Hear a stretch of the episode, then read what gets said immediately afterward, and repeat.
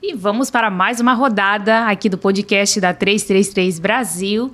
E convidados especiais por aqui, gente. Vamos bater um papo aqui com Renata Rovai e Rodolfo Pitts, que vão falar um pouquinho para gente de impactos, benefícios aí do setor da suinocultura.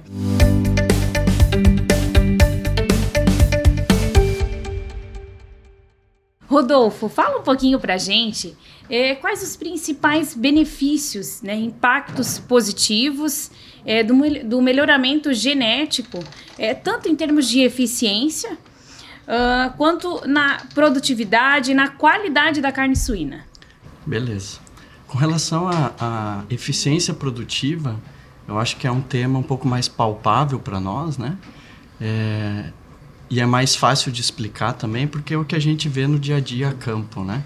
Então, como exemplos, né, seria a melhoria da, da conversão alimentar, uma melhora no ganho de peso, uh, uma menor mortalidade, animais mais robustos, né, que necessitam menos intervenção. Uh, a gente pode citar também a maior uniformidade dos lotes, desde o nascimento até o abate, né? Então é um assunto um pouco mais palpável, mais fácil da gente exemplificar. E a qualidade de carne aí é um, um assunto um pouco mais subjetivo, né?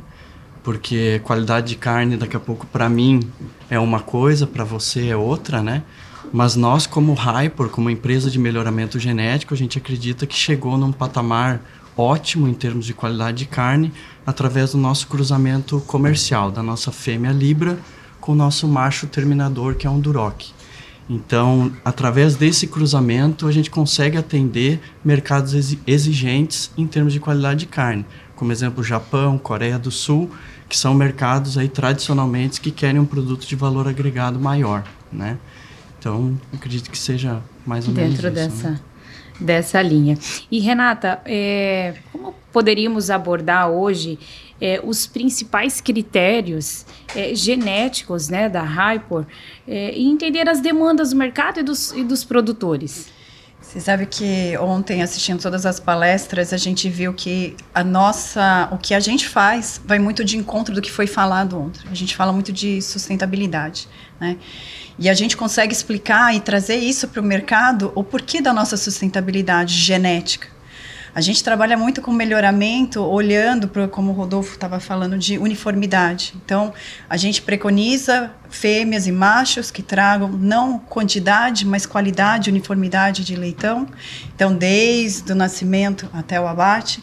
A gente traz uma fêmea e um macho que tem uma docilidade, tem uma, uma, um fácil manejo, então a gente diminui a mão de obra e consequentemente essa fêmea é uma fêmea autoprodutiva, então ela consegue desmamar os seus leitões, tem quantidade suficiente de colostro, quantidade suficiente de leite para alimentar os, os, seus leitões, os leitões paridos.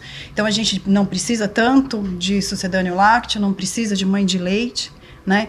Então, o que a gente busca é justamente trazer essa sustentabilidade para o mercado. Um animal que fica menos tempo para chegar ao peso de abate, a gente tem um consumo menor de, de alimento, um consumo menor de, de água. Né? E, e aí também reforçando a fala do Rodolfo, todos os nossos animais a gente busca qualidade de carne. Então a gente consegue ter um melhor aproveitamento da carcaça dos nossos animais. Um alinhamento no, no processo como no um todo. No processo como um todo. Né? Então a gente consegue entregar para o mercado o que hoje estão sendo falado de né, o que está se falando muito, que é a sustentabilidade, que é você ter que ter uma, uma suinocultura sustentável.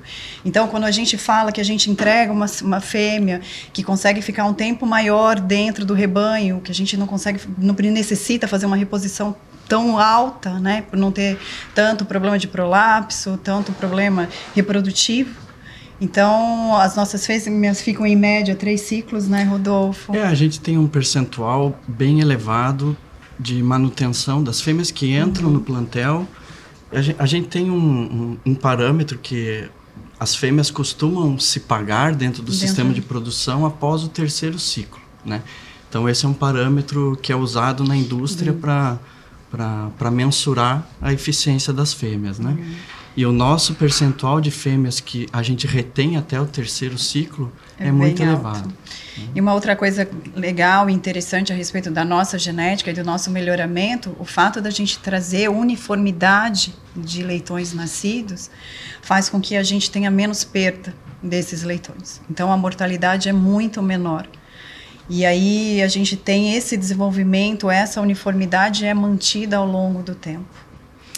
Perfeito, Renata e Rodolfo. A 333 parabeniza, né, por toda a evolução tecnológica, enfim, uh, e deseja muito sucesso. Obrigado. E a gente que agradece aí. de estar aqui com vocês. Imagina, gratidão aí pela participação obrigada. aqui no, no podcast. Muito obrigada.